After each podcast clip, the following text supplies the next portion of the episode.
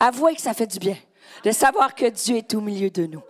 Et le titre de mon message ce matin, c'est On est tous dans le même bateau on est tous dans le même bateau. Je ne sais pas comment tu es entré dans ce lieu, mais une chose est certaine, je sais que chacun, chacune d'entre nous traversons, peut avoir traversé ou aller traverser, vous allez traverser des périodes difficiles. Et si on met la prochaine diapositive, ça m'a fait bien rire. Voilà, quand je pense on est tous dans le même bateau, des fois on a l'impression qu'on rame, qu'on rame et que le bateau prend l'eau. Est-ce que ça vous est déjà arrivé? Alors, encourage-toi. Probablement, tu le sais peut-être pas. Des fois, tu as l'impression que tu es tout seul à ramer. Mais souvent, sans le savoir, tu sais pas ce que la personne à côté de toi vit. Et pour voyager un peu et parler avec des gens, la vie est difficile aujourd'hui et on rame dans la vie, mais on n'est pas seul. Dieu est avec nous.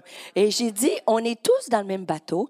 Et souvent, vous allez entendre parler, tu sais, l'idée de, il faut sortir de la barque du bateau pour voir le miraculeux. Vous avez déjà entendu ça, hein? comme, pour marcher sur les eaux, il faut que tu marches, tu sors du bateau par la foi. Aujourd'hui, je veux te dire l'inverse. Tu dois rester dans le bateau si tu veux voir le miraculeux. Mais si chaque, si on est honnête, ça peut tout nous arriver, tous nous arriver, de vouloir sortir du bateau si notre bateau, mais la prochaine diapositive. Voilà, des fois notre bateau, il a l'air de ça des fois, on a l'impression que notre bateau ne tiendra pas la route. Et si on est honnête, on a parfois le goût de sortir du bateau. Et aujourd'hui, je vais parler des tempêtes, les tempêtes de la vie. On a tous déjà traversé des tempêtes. Peut-être que tu es aujourd'hui au cœur même d'une tempête. Et des fois, parfois, les tempêtes sont créées par euh, nos propres décisions. C'est des mauvais choix, des mauvaises décisions qui vont engendrer des tempêtes. C'est arrivé avec Jonas hein, qui s'éloignait des plans de Dieu, il s'éloignait de Dieu et Dieu a envoyé une tempête. Mais il y a aussi des tempêtes qui sont causées par les mauvais choix, des mauvaises décisions des gens autour de nous. Et je crois personnellement que c'est les, tempêtes les plus difficiles à traverser parce que souvent on n'a pas le contrôle sur elles. Et le texte que je veux partager avec vous, c'est dans le livre des Actes, et c'est ce qui est arrivé à Paul, alors qu'il s'en va. en Paul, euh, pour vous mettre dans le contexte, il, s'en va à Rome pour subir son procès devant César. Paul est accusé faussement d'être un fauteur de troubles, et pourtant Paul veut faire et fait la volonté de Dieu. Mais malheureusement, pour se rendre à Rome, il doit prendre un bateau, il doit aller sur les mers et il y a quelqu'un qui va prendre une mauvaise décision et à cause de cette mauvaise décision-là, il va être au cœur de la tempête. Et je le lis avec toi. Le texte est dans Actes chapitre 27, versets 10 à 11. Et lorsqu'ils sont sur la mer, les marins savaient qu'à cette époque-là de l'année, c'était périlleux de partir en mer. Ils savaient qu'il pouvait se lever des tempêtes. Et en plus, Paul va les avertir et regardez ce qui va se passer. Acte 27, chapitre 10 à 11, ça dit, c'est pourquoi Paul avertit les autres en disant, Ô homme, je vois que la navigation ne se fera pas sans péril et sans beaucoup de dommages, non seulement pour la cargaison et pour le navire, mais encore pour nos personnes. Donc, Paul donne un conseil de sagesse. Et la suite du texte nous dit, le centenier écouta le pilote et le patron du navire plutôt que les paroles de Paul. Et à cause de cette mauvaise décision-là, Paul est au cœur d'une tempête. Et c'est ma question pour toi ce matin. Est-ce que tu es au cœur d'une tempête suite à un mauvais choix, une mauvaise décision, une mauvaise direction de quelqu'un qui est cher autour de toi? Des fois, on peut être dans le cœur d'une tempête parce que des gens qu'on aime font des mauvais choix. Ça peut être tes enfants. On peut être comme parents au cœur d'une tempête quand on voit nos enfants souffrir et prendre de mauvaises voies. Ça peut être un mariage. Tu es peut-être au cœur d'une tempête dans ton mariage parce que quelqu'un dans le couple fait des mauvais choix. Tu es peut-être au niveau professionnel, à ton travail, au cœur d'une tempête parce que quelqu'un a pris une mauvaise décision. Et à travers le texte qu'on va regarder, on va regarder trois choses. Quoi se rappeler? Trois choses à te rappeler si tu traverses une tempête. Vous êtes avec moi? Premièrement, Dieu, rappelle-toi que Dieu est puissant et plus puissant que toutes les tempêtes. Dieu est plus puissant que toutes les tempêtes. Deuxième chose à te rappeler, ne quitte pas le bateau. Troisième chose, accroche-toi à ce qui flotte. Clé numéro un, quoi se rappeler? Dieu est plus puissant que toutes les tempêtes. Dans le texte qu'on a lu, Acte 27, chapitre 23 25, la suite du texte nous dit, en effet, et c'est Paul hein, qui a dit, ils prennent une mauvaise décision, le centenier écoute pas, pas, écoute pas Paul et il se dirige dans la tempête. Et ça dit, en effet, un ange de Dieu auquel j'appartiens et que je sers m'est apparu cette nuit et m'a dit, Paul, n'aie pas peur. Il faut que tu comparaisses devant l'empereur. Dieu, et si tu prends des notes, et je crois que cette parole est prophétique pour quelqu'un dans ce lieu, Dieu t'accorde la vie de tous ceux qui naviguent avec toi. Il y a des parents, hommes, femmes dans ce lieu, que Dieu te dit, Dieu va garder tes enfants dans la tempête. Ça dit, Dieu t'accorde la vie de tous ceux qui naviguent avec toi. C'est pourquoi, mes amis, prenez courage, j'ai confiance en Dieu. Tout se passera comme cela. Et c'est exactement ce que je veux dire à quelqu'un. Dieu a envoyé un ange à Paul pour lui dire, prends courage, n'aie pas peur, tu vas sortir sain et sauf de ta tempête. Et peut-être qu'aujourd'hui, en ce mois d'avril 2023, je ne veux pas vous décevoir, Dieu ne vous a pas envoyé un ange, mais il vous a envoyé une petite Stéphanie, la voix rauque, pour te dire, ne crains rien. Dieu est le même et il te rassure dans la tempête. Il va te faire passer de l'autre côté toi et ta famille, toi et les gens que tu aimes. Comme les tempêtes naturelles finissent par passer, les tempêtes spirituelles, émotionnelles vont finir par passer. Et j'ai tellement aimé la prophétie ce matin que Dieu confirme, Dieu te dit, hein, ne crains rien, prends courage, tiens bon, je suis avec toi dans la tempête. Je vais t'envoyer de l'eau dans le désert et te rafraîchir. Dieu n'est pas un homme pour mentir. Ce qu'il promet, il a le pouvoir de l'accomplir. Ce qu'il promet, il a le pouvoir de l'accomplir. Et j'ai dit aux femmes, est-ce que nous croyons que la Bible est vraie? Est-ce que vous croyez ce matin que la Bible est vraie? On n'est pas ici, vous savez, vous êtes tellement occupés, vous aviez bien d'autres choses à faire que venir à l'église. Si vous êtes ici ce matin, c'est que vous croyez que la parole de Dieu est vraie.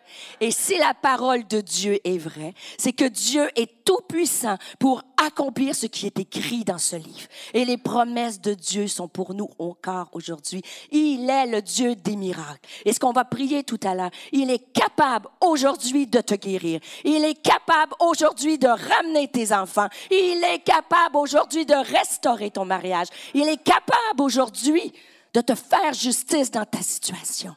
Tu dois faire comme croire ce que Paul a saisi la parole de l'ange. Il a dit, ne crains rien, Paul. Alors je te dis la même chose. Dans la tempête, n'oublie jamais que Dieu est plus grand que toutes les tempêtes. Et moi, j'aimerais bien que l'histoire se termine ainsi. Mais la suite du texte, si vous continuez, j'ai fini ma lecture au verset 25. Mais regardez au verset 26. Il va dire, Paul ne craint point. Il faut que tu, tu comparaisses devant César. Et voici, Dieu t'a donné tous ceux qui naviguent avec toi. Amen. C'est pourquoi, ô homme, rassurez-vous, car j'ai cette confiance en Dieu qu'il en sera comme il m'a été dit.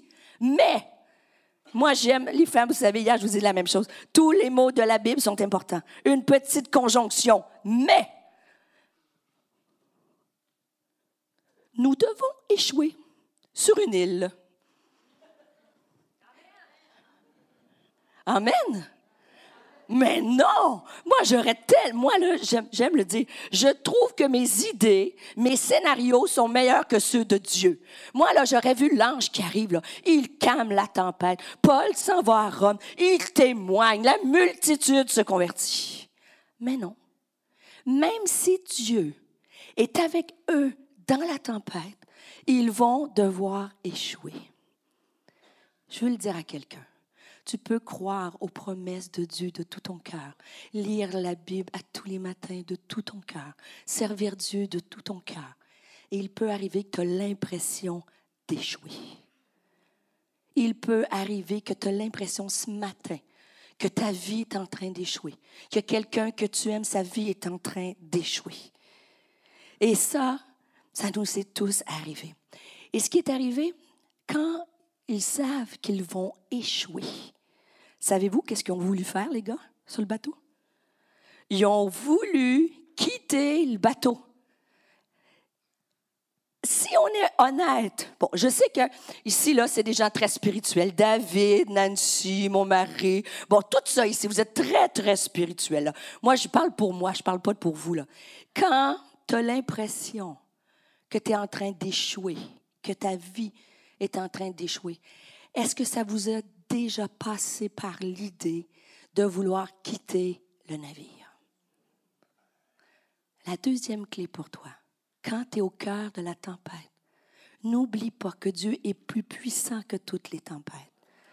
Mais quand, même si tu le sais et que tu ne le vois pas agir en ce moment, ne quitte pas le bateau. Ça ne veut pas dire que parce que tu ne vois pas Dieu agir, qu'il n'agit pas. Dieu agit en sous-marin. Dieu est en train d'agir. Et la deuxième clé, ça dit ne quitte pas le navire.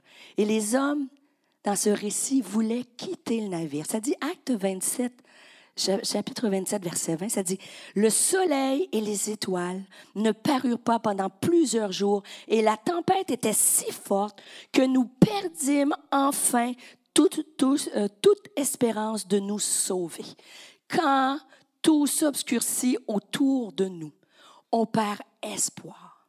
On perd l'espoir que Dieu peut agir.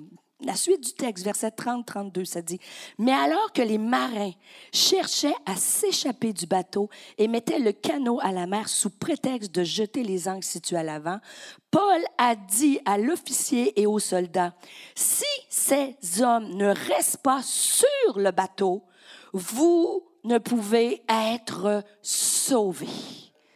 Et aujourd'hui, je le dis à quelqu'un qui a besoin de l'entendre, ne quitte pas le bateau. Si tu quittes le bateau, c'est sûr que tu as perdu. C'est sûr que tu ne verras pas le miracle de Dieu pour ta vie. Reste sur le navire. Et qu'est-ce que ça veut dire rester sur le navire? Est-ce que ça veut dire quitter la foi? Peut-être qu'il y a des gens qui écoutent en ligne ce matin. Vous écoutez en ligne, vous venez plus à l'église et vous dites, moi, l'église, c'est plus pour toi, c'est plus pour moi. C'est une façon de quitter le bateau, de, de, ne plus venir à l'église. Quitter le bateau, ça peut être toutes sortes de façons. Mais vous pouvez être assis dans ce lieu et avoir quitté le navire. Ben voyons, Stéphanie, pas moi. Bien oui vous et moi? Et en fait, quitter le navire, qu'est-ce que c'est? C'est arrêter de croire subtilement, consciemment ou inconsciemment, arrêter de croire que Dieu peut encore faire le miracle. C'est arrêter subtilement, consciemment ou inconsciemment de prier pour ton mariage parce que tu penses qu'il n'y a plus d'espoir. C'est ça que ça veut dire quitter le navire. Ça veut dire tu peux venir à tous les dimanches à l'église, mais dans ton cœur, il y a une portion qui ne croit plus, peut-être à ta guérison, qui ne croit plus que Dieu veut le faire. Et ces hommes-là, parce que tout, et moi, j'ai pas de jugement, hein, il n'y a aucun jugement dans ce lieu. Quand on vient à la maison de Dieu, c'est Seigneur, sonde mon cœur. Est-ce que je suis à un endroit où, sans que personne le sache, j'ai quitté le navire dans certains endroits? J'ai arrêté de prier, j'ai arrêté d'y croire. Et en fait, ces gars-là, c'est ce qu'ils voulaient faire. Ils voulaient quitter parce que tout était noir. Puis ils ont dit, nous devons échouer. Alors ils ont eu peur. Puis là, ils ont voulu sauter dans le canot de sauvetage. Et le texte que j'ai lu, ça dit que les marins, ils ont coupé les cordes pour être sûr que les gars ne se sauvent pas. Et des fois, mes amis, la vie chrétienne, ce n'est pas une question, ce n'est pas passif, c'est actif. Nous devons parfois couper des cordes dans nos vies pour que nous prenions pas le canot de sauvetage. Parce que chacun, chacune d'entre nous, il y a des matins, si on est honnête, moi, je prendrais le canot de sauvetage et je fuirais certaines responsabilités, certaines situations avec mes enfants, certaines situations ministérielles. Je suis honnête avec vous. Tu es d'accord? Mon mari est là pour le confesser. Des fois, là, je me dis, donne-moi pas un canot parce que je vais partir. Et pas dans mon mariage, mais des situations, vous comprenez ce que je veux dire. Et il faut, comme croyant, c'est notre responsabilité. Je ne me mettrai pas dans une situation où je vais prendre le canot. Je dois couper des cordes pour enlever le canot pour pas fuir. C'est quoi les cordes qu'on peut couper? Dans ma vie, je vous en partage deux. Les cordes qu'on peut couper, pour moi, c'est, il y avait deux choses dans ma vie. Les cordes pour m'empêcher de prendre le canot de sauvetage, ce sont ces deux P, mes pensées et mes peurs. Quand tu laisses aller tes pensées, tes pensées négatives, quand tu laisses aller les scénarios catastrophes, quand tu dis waouh mon enfant il reviendra jamais à Dieu, c'est pas possible rendu qui est là, et là ça commence à tourner dans votre tête. Vous savez le petit hamster là à 3 heures du matin, ding ding ding ding ding ding ding ding ding là, là il y a rien de positif qui se passe là. Et la Bible nous dit en Proverbe 23, 7, ça dit, nous sommes comme les pensées dans notre âme. Si je continue et j'alimente des pensées négatives, je vais agir négativement. Je vais prendre de mauvaises décisions. La Bible dit, garde ton cœur plus que toute autre chose, car ta vie en dépend, les sources de la vie. Qu'est-ce qui est au-dedans de ton cœur? Si c'est juste les nouvelles, les infos, tout ce qui se passe sur Instagram, tout ce qui est autour de nous sur Facebook, c'est que tu veux prendre le canot en courant. Tu veux t'en aller, il n'y a pas d'espoir. Mais si tu gardes tes pensées sur la parole de Dieu, les promesses de Dieu, ça va changer ta, façon de voir les choses. La Bible nous dit hein, de faire connaître nos besoins à Dieu par des prières et des supplications. Et la paix de Dieu qui surpasse toute intelligence va garder nos cœurs et nos pensées. Tout le monde, vous connaissez ce bout-là. Mais savez-vous la suite du texte? Mais, tout de suite après, tout ce qui est vrai, tout ce qui est honorable, tout ce qui, est noble, tout ce qui est bon doit faire l'objet de mes pensées. Donc, pour que j'aille la paix, je dois penser, garder dans mon âme ce qui est, ce qui est bon. Et ça, c'est un tri. À tous les matins, tu peux écouter les émotions, tes sentiments. Il y a des matins, c'est pas joli. Mais tu peux choisir les promesses de Dieu. Et j'aime tellement dans Lamentation, chapitre 3, verset 19 à 25, ça dit, quand je pense à ma détresse et à ma misère, j'aime tellement la Bible. La Bible, là, elle met pas de maquillage. Jérémie est en train de dire, lui aussi, ça y arrive de penser à sa détresse. T'es pas tout seul. Dis à ton voisin, ta voisine, t'es pas tout seul. Des fois, de, on fait un petit party, là. Pauvre moi, pauvre moi. Pourquoi je vis ça? C'est terrible ce que je vis. Puis, il est pas tout seul. Il est en train de se payer un petit party. Quand je pense à ma détresse, ma misère, mon âme, comment elle est? Elle est abattue au-dedans de moi. Voici ce que je veux repasser en mon cœur, ce qui me redonnera de l'espérance. Les bontés de l'Éternel ne sont pas épuisées. Amen. Ses compassions ne sont pas à leur terme. Elles se renouvellent. Quand? Quand? À toutes les deux mois? À tous les dimanches? Chaque matin, il y a une bonté de l'Éternel qui est pour toi. S'il faut que je vais perdre la voix pour te le rappeler, ça me fait plaisir. Je vais aller au bout de ma voix pour que tu te rappelles qu'il y a une bonté de l'Éternel à chaque matin. Tu es aimé de Dieu. Et parce que tu es aimé de Dieu, Dieu veut des bonnes choses pour toi. Et Dieu ne t'abandonnera pas. Il est souverain sur toute situation. Mais tu un choix, tu une corde à couper dès demain matin, je coupe ces pensées négatives-là. Je m'entoure de gens qui pensent qu'ils vont faire du bien à mon âme. Coupe des situations, des personnes qui te emmènent dans le fond du baril. Vous les connaissez? On peut être gentil, mais protège ton âme. pour pas prendre le canot de sauvetage. La deuxième chose que moi, dans ma vie, des cordes que je dois couper, c'est les peurs. On a toutes des peurs, peur de toutes sortes. Si tu es arrivé peut-être ce matin, tu as peur, peur d'être malade, peur d'attraper la grippe à Stéphanie, ne vous en faites pas, je suis pas contagieuse, c'est juste une extinction de voix. Peur, on a eu la COVID, on a eu peur d'attraper la COVID, euh, peur de l'échec, peur de la mort, peur de ne pas y arriver financièrement, peur du futur, peur de ce qui va se passer.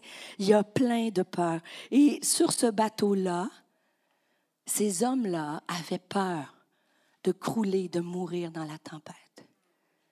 Et c'est normal. Avoir des peurs, Dieu nous a créés avec des émotions. C'est sain, S-A-I-N-T, d'avoir des peurs. Le problème, c'est quand la peur te paralyse. C'est lorsque tu es paralysé par la peur. Et le problème, des fois, on a peur, mais on ne sait pas exactement de quoi. Ça vous? Des fois, j'ai peur de, j'ai peur de ce qui va arriver. C'est quoi ce qui va arriver? C'est basé sur quoi? Je t'inspire, j'espère ce matin, si tu prends des notes, c'est très actif. Hein? C'est de dire, dans les prochains jours, peut-être cet après-midi, cette semaine, mets des mots M-O-T-S sur des mots M-A-U-X. Seigneur, dans la prière, je me sens paralysé, j'ai peur. J'ai peur d'échouer. J'ai peur d'avoir le ridicule. Peut-être Dieu te met un projet sur ton cœur. J'ai une femme ce matin avec qui je parlais, elle m'a dit exactement ces paroles-là. J'ai peur. De peur de quoi? De peur que tes enfants viennent. De peur de quoi? Arrête devant Dieu et mets des mots. Parce qu'on ne peut pas, Dieu veut t'aider à surmonter tes peurs. Mais si tu ne connais pas ta peur, il ne peut pas t'aider. Faut que tu lui demandes, tu as peur de quoi? Est-ce que ta peur est réelle ou ta peur est basé sur un scénario, est basé sur un danger imaginaire. Est-ce que ta peur aujourd'hui est réelle? Ou est-ce que ta peur est basée sur quelque chose d'imaginaire? Notre fils Jérémie, il était à l'âge de deux ans, a été très, très, très, très malade pendant, on l'a emmené hospitalisé à plusieurs reprises. Moi, je viens, ma mère est morte d'un cancer, cancer du sein, un cancer du pancréas, de la génération de tout côté de ma mère, il y a des cancers. Donc, et j'ai étudié dans le domaine du cancer. Donc, moi, le cancer, c'est une peur qui est réelle, basée sur des modifications génétiques dans ma famille. Et quand mon, mon fils a été malade, hospitalisé, et on croyait qu'il avait un cancer, ma peur était réel. Comprenez-vous ce que je veux dire? Il y a des peurs. On ne vit pas dans un monde de calinours et de bisounours. Là. Il y a des vrais dangers, il y a des vraies peurs. Mais si on est honnête 80% du temps, on a des peurs qui sont basées pas sur des faits. Moi, pendant des années, quand j'étais pour le domaine pharmaceutique, j'ai eu peur de l'avion. Euh, j'ai été invitée à faire une conférence à Singapour et j'ai dit non parce que je voulais pas prendre l'avion. Et j'avais l'impression à cette époque-là que le moteur tenait avec deux boulons. Il y a un boulon qui tombe, c'est sûr, on se crash. Mais tu comprends que c'était pas une peur qui est réelle. Aujourd'hui, je prends l'avion comme dans mon salon, mais je prends le 19D. Hein, les filles, vous êtes avec moi? Ça, il faut venir à la conférence de femmes pour savoir ça. Et il y a des peurs qui sont réelles et il y a des peurs qui sont imaginaires. Et tout à l'heure, on va aller à la prière. Est-ce que tu es paralysé par une peur que l'ennemi de ton âme te met parce qu'elle n'est pas réelle, elle est amplifiée? Et en fait, comment on contrôle nos peurs? Nos peurs, c'est comme un petit chien qu'on contrôle. Et si on peut mettre l'image de mon petit chien, ici, tu vois-tu mon petit guébouille qui va apparaître? Un petit chien, vas-y. Voilà, hop, tu peux reculer. Recule. Voilà. Ça, regarde, il est magnifique. Bon, il est pas. Bon, nous, vous n'êtes pas obligé de dire qu'il est beau, là. Hein. Nous, on le voit avec les yeux du cœur. Qu'est-ce que vous voulez? C'est notre gribouille, il a 15 ans, il est tout petit, il fait à peu près 6 kilos. Et en fait, les, les parts, ça peut être représenté comme un chien. Vous savez, quand tu promènes ton chien, moi, à Sainte-Julie, il y a un parc à côté de la maison, et tu as des, des, gens qui promènent leur chien, tout docile, tu sais, des gros chiens ou des petits chiens. Puis le chien, là, il marche tranquillement à côté du maître, tu vois. Tout docile. Il écoute un petit coup de laisse, pouf, il revient. Il veut aller renifler, pouf, je le ramène. Et c'est Moi, mon petit gribouille, il est mal élevé, tu vois. Alors, si tu viens à Sainte-Julie et que tu me vois courir dans le parc, je suis mon chien comme ça, il est petit, puis là, il tourne à droite, on tourne à droite. Et en fait, c'est comme les peurs. C'est les peurs qui te contrôlent ou toi qui contrôles tes peurs? C'est toi qui contrôles le chien ou c'est le chien qui te contrôle? Et quand, par la grâce de Dieu, ça se développe comme un muscle, de dire j'ai peur, mais wow, tu vas marcher à côté de moi, peur. Wow, tu ne vas pas m'emmener à droite et à gauche. Wow, les paroles de Dieu sont vraies, les promesses de Dieu, la bonté de Dieu. Qui te contrôle? C'est toi qui promènes le chien ou c'est le chien qui te promène? Et c'est alors que j'arrive à la fin de ce message, j'ai dit trois choses à te rappeler dans la tempête. Dieu est plus puissant que toutes les tempêtes. Amen. Ne quitte pas le navire. Si tu es tenté de prendre le canot de sauvetage, coupe les cordes des pensées négatives. On va prier dans quelques instants. Que Dieu vous aide à, à changer vos pensées, de rendre les pensées captives à la connaissance de Christ. On peut avoir 50 ans de vie chrétienne et avoir besoin un matin, un jour, de dire, Seigneur, j'ai besoin aujourd'hui de me refocuser sur tes promesses on va couper la deuxième corde. Peut-être qu'il y a quelqu'un dans ce lieu, tu es venu, tu as peur de l'avenir, peur de la mort, peur de futur, peur de ne pas y arriver financièrement, peur pour ta retraite, peur de ne pas être capable de t'acheter une maison, peur que tu ne sais pas quoi faire dans la vie. Et cette peur-là te dirige. Coupe la corde. Et le dernier point, à quoi faire dans la tempête? Accroche-toi à ce qui flotte. Et le dernier texte, ça nous dit, acte 27, verset 43-44. Ça dit, ceux qui savaient nager se jetèrent les premiers dans l'eau pour gagner la terre, et aux autres de se mettre sur des planches ou sur des débris du navire. Et ainsi, tous, tous parvinrent à terre sains et saufs. Sur le navire de ta vie, dans la tempête, Dieu a réalisé ce qu'il a dit. Il avait dit à Paul, tout le monde, personne va périr. La fin de l'histoire, tout le monde a été sauvé. Mais ce qui est frappant dans ce, texte-là, c'est que certains, quand ils ont sauté du navire pour atteindre le rivage, certains étaient assez vigoureux pour nager. Ils nageaient, ils se sont rendus sains et saufs. Mais ce qui est touchant dans le texte, c'est qu'il y a des gens qui n'étaient pas capables de nager. Peut-être qu'ils ne savaient pas nager, peut-être qu'ils étaient trop fatigués, mais quand ils se sont pris dans l'eau, ils ont vu des débris et ils se sont accrochés. Puis parce qu'ils se sont accrochés, ils ont pu arriver de l'autre côté. Des fois, dans la vie, mes amis, on a l'énergie pour, bien sûr, couper, demander l'aide de Dieu. ce qu'on va faire? Et tu vas nager, Dieu va te sortir de ta tempête. Mais peut-être que tu es entré dans ce lieu puis que tu es comme cette personne-là. Tu n'es plus capable de nager. Tu penses que tu vas couler. Je te dis, accroche-toi ce matin. Alors que j'invite les, les musiciens à s'approcher. Accroche-toi à ce qui flotte et Dieu va te faire traverser de l'autre côté. Dieu va te faire traverser de l'autre côté. Je dire à quelqu'un ce matin qui a besoin de l'entendre. Quand on est dans la tempête, on a l'impression qu'il n'y a rien de mieux qui va être devant nous. Il y a quelqu'un qui a besoin d'entendre, le meilleur est devant. Le meilleur est devant.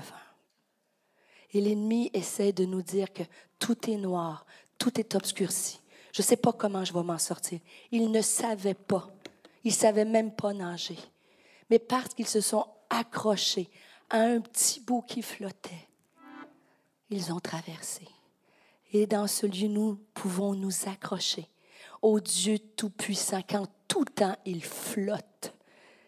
Tu peux t'accrocher à Dieu. J'ai invité juste mon ami à jouer le piano. Et je vais terminer avec juste un, un témoignage d'une amie à moi.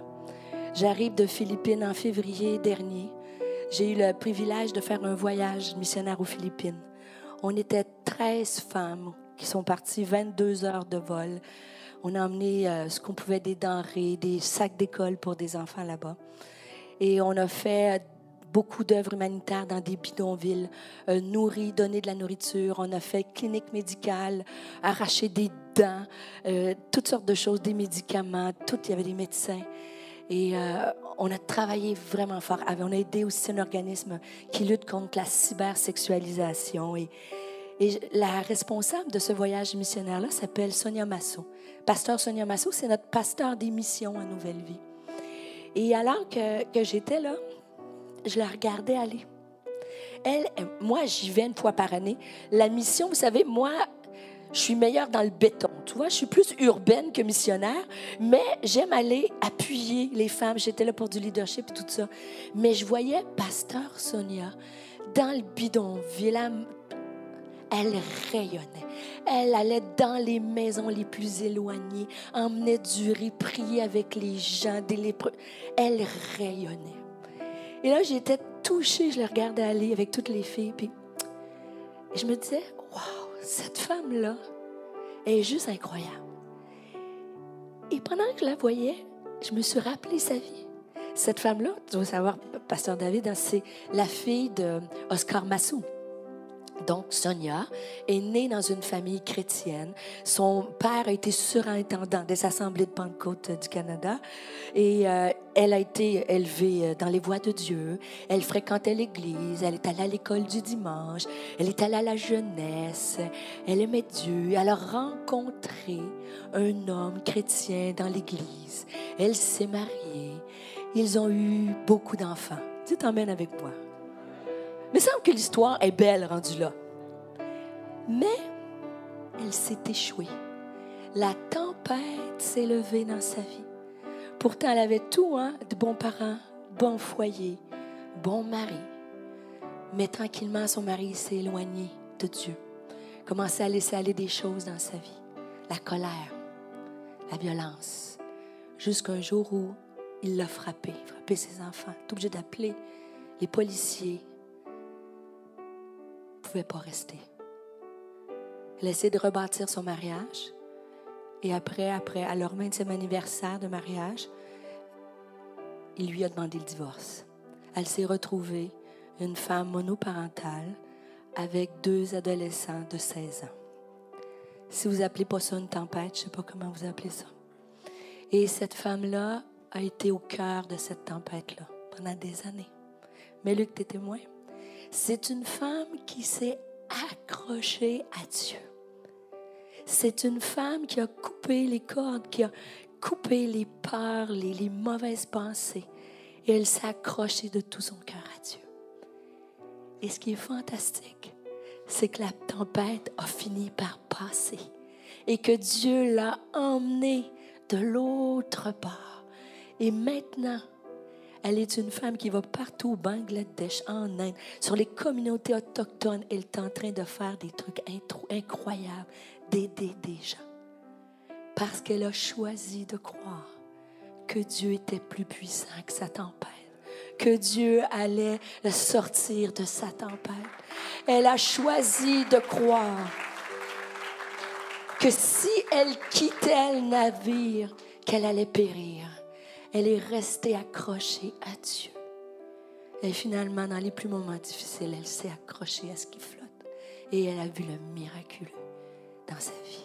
J'aimerais qu'on puisse se lever ensemble et qu'on puisse chanter Il est le Dieu des miracles. Et ce que Dieu a fait pour Sonia Masso ce matin, ce, ce matin-là, pendant toutes ces années-là, il peut le faire ce matin pour toi dans ce lieu. Alors Nancy, si on peut chanter une première fois. Et regarde que tu puisses te mettre devant Dieu ce matin. Et peut-être que tu as besoin que Dieu te rappelle qu'il est avec toi.